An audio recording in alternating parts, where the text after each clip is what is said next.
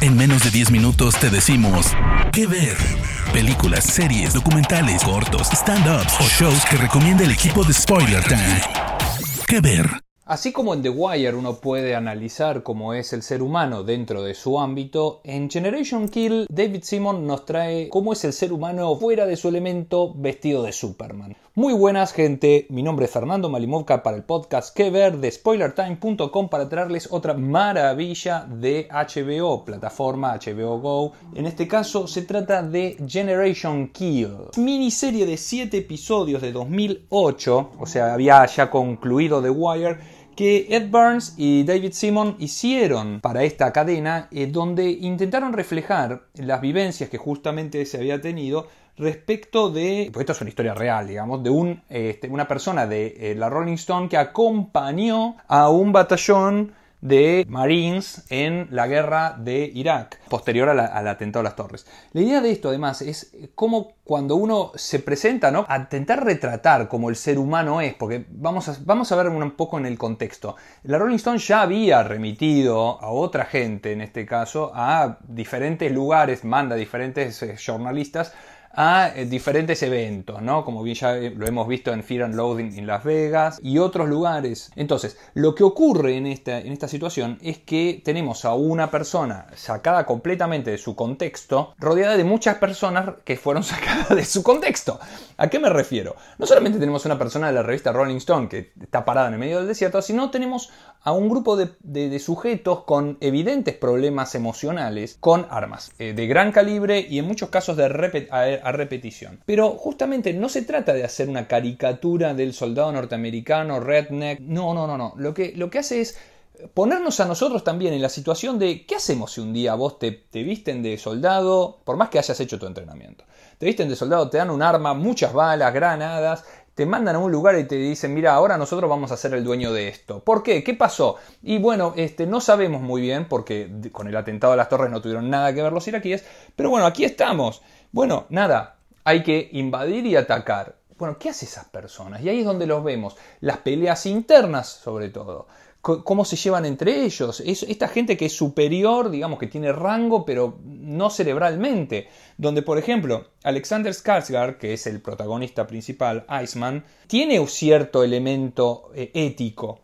Pero más allá de eso, vamos a ser honestos, tenemos dos personajes nomás para rescatar. ¿Por qué? Porque James Ransom, que está también en la segunda temporada de The Wire, es una persona, es un personaje que lo vemos como muy enloquecido, muy pasados todos en pastillas, pero es el único que realmente está atado a la realidad. ¿Por qué? Porque su, su, accionar es empático, termina siendo empático. Él necesita de las drogas para salirse un segundo de esta, esta sobreanálisis de la condición humana y poder llevar un arma en la mano. Pero siempre está, y eso es lo que además termina siendo el análisis final y que es lo que termina siendo lo que nos deja. Es esa mirada, esa mirada acerca de, cómo los seres humanos no entendemos que el que está enfrente también es un ser humano y que por más que posea o no posea armas, tiene su, familia, su naturaleza. No existe una sola forma de ver las cosas. Y ahí es donde es muy, muy buena la, la forma, el approach que hacen justamente la serie donde obviamente nadie dice que Saddam Hussein no haya sido un tirano. Ahora,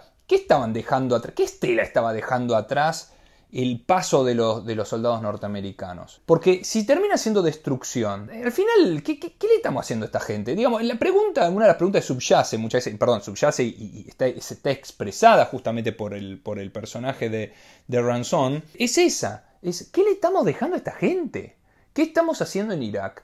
¿Para qué estamos en Irak? Porque después la destrucción emocional de ellos está, hay gente que ha estado en otros lugares, en otros combates. Se ve, digamos, más allá de que Lee Tergersen es el periodista, es como el que tendría que darnos en análisis con sus reflexiones o con sus reacciones, la verdad es que no se va por ahí, no tiene el lugar común de que es el enviado de la Rolling Stone, el ser que quiere la paz en el mundo. No, no, no, no. Lo que vemos es justamente como el quien escribió la historia que estamos viendo termina siendo como casi secundario y no ocupa un lugar predilecto, como hemos visto a Hunter Thompson, y bueno, el personaje que lo encarna en Fear and Loathing de Las Vegas.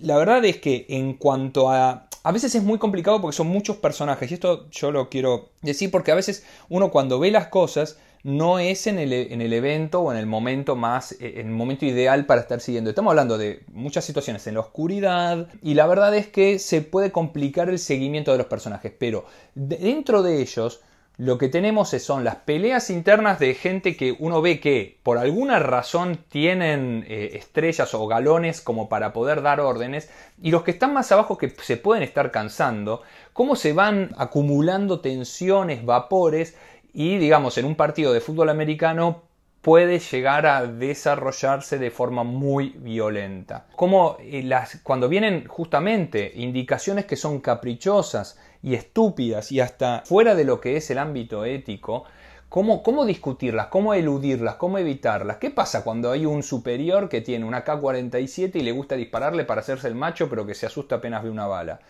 O sea, loco, pará porque eh, te están escuchando. El ruido de la K-47 es muy distintivo. Nuestros aliados nos van a atacar, le dicen. Nos van a atacar. Entonces, ese, esa, esa enajenación que podemos ver en muchos, muchos tipos que nos terminamos, insisto, preguntando es ¿por qué tienen la posibilidad de mandar a otros a la muerte? ¿Quién es que nos comanda en la posibilidad de vivir o morir? Sobre todo en una guerra que a todas luces era innecesaria y totalmente económica. Digo, o sea, porque no queda nunca, de, nunca sacado de lado el tema de, la invasión ha sido a los fines de poder explotar el petróleo iraquí. Es obvio que ellos están en un lugar donde no se entiende la razón de su, de su parada. Entonces, Estados Unidos, en su injerencia, en este caso en Irak, manda gente como, como, carne de cañón, comandada por personas que evidentemente no están. Es la generación de la, del matar.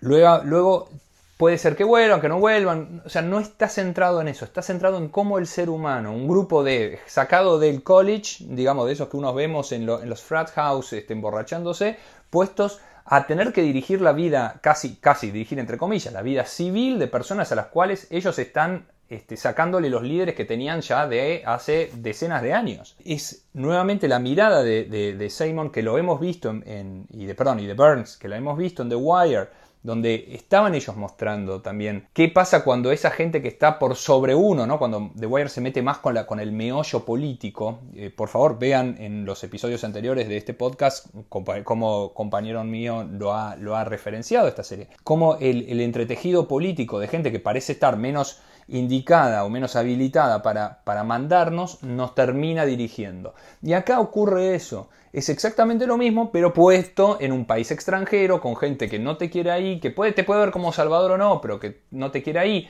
¿Qué pasa cuando, justamente con la situación ante, ante recursos violentos que no debieron haberse ejecutado? Está siempre esa vida, esa mirada humana, que vale mucho la pena este, analizarla está muy bien actuada y está muy bien resumido la situación de este, quién y por qué nos están mandando. Así que Generation Kill, 7 episodios para la plataforma HBO Go. Soy Fernando Malimovka, el podcast se llama Que ver de SpoilerTime.com. Hasta la próxima.